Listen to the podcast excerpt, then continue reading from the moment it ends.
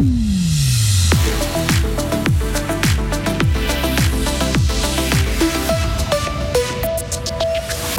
La Russie essaye de faire oublier les événements de ce week-end. Les amateurs de grosses guitares et de batteries qui font du bruit avaient rendez-vous au bord du lac de Gruyère ce week-end.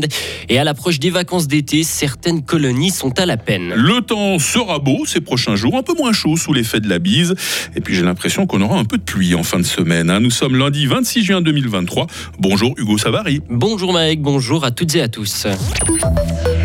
Le ministre de la Défense russe est apparu à la télévision publique russe ce matin. C'est la première fois qu'il apparaît depuis la rébellion avortée du groupe Wagner. Sur les images, on voit Sergei Shoigu en train d'inspecter les forces russes en Ukraine. Sergei Shoigu est un des ennemis jurés du patron de Wagner, Evgeny Prigogine, l'autre étant le chef d'état-major Valery Gerasimov. La Grèce repart pour un tour avec Kyriakos Mitsotakis. Le Premier ministre s'est adjugé, adjugé un nouveau mandat ce dimanche. La droite a remporté une large victoire aux élections législatives lui permettant de rester en place. Une marche des fiertés discrète a eu lieu hier à Istanbul. Les militants ont défié l'interdiction et ont évité la police un mois après des élections présidentielles, une campagne marquée par l'homophobie du camp présidentiel. Comme chaque année, la Pride avait été interdite par le gouverneur de la ville. Dormir dans un dortoir, se faire des copains le temps d'une semaine, attendre avec impatience la boum pour finalement ne pas oser danser. Oui, c'est du vécu.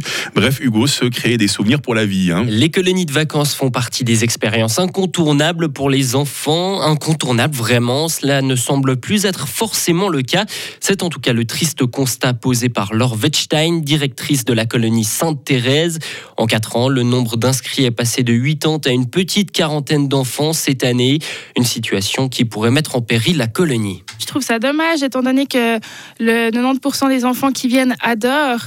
Je trouve que ça permet aussi aux enfants qui n'ont pas la chance de voyager de pouvoir passer une semaine hors du temps. Quand on est dans ce chalet, on a l'impression qu'on est vraiment euh, à l'autre bout du monde. On fait des thèmes de colonies qui permettent aussi de voyager, par exemple, autour du monde. Et puis, euh, ce serait vraiment dommage que plus rien n'existe pour ces enfants-là.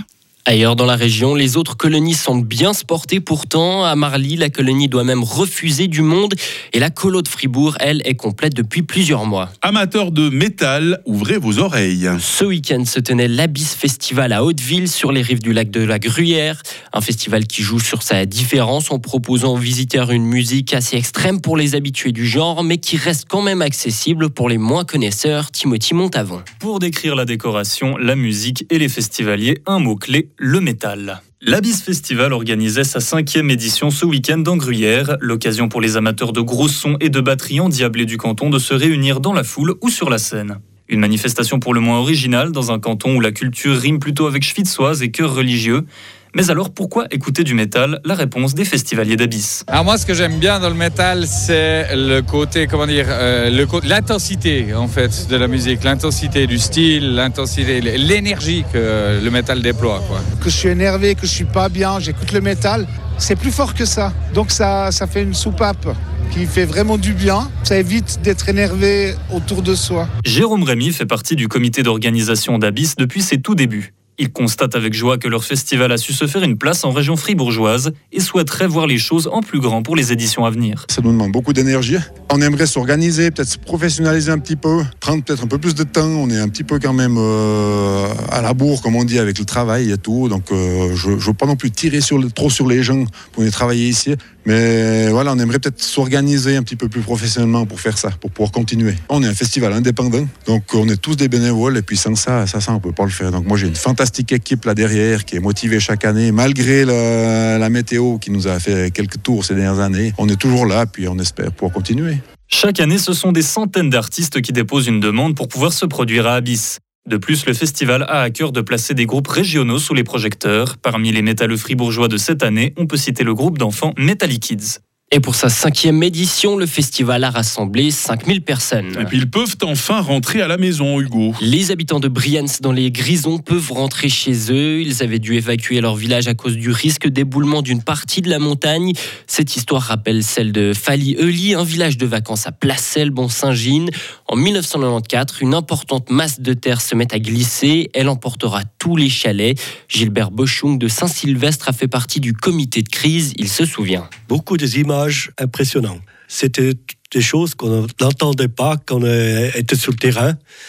On ne savait pas ce qui se passait, on savait que ça, glissait.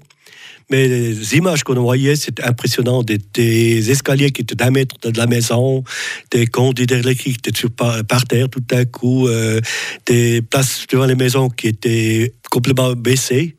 Euh, c'était assez impressionnant. En deux mois, une quarantaine de bâtiments ont été détruits par ce glissement de terrain, dont le café Fali Euli. Hugo Savary, merci pour euh, l'actualité. Vous, vous, faites un petit rappel tout à l'heure à 8h30. Hein. Retrouvez toute l'info sur frappe et frappe.ch.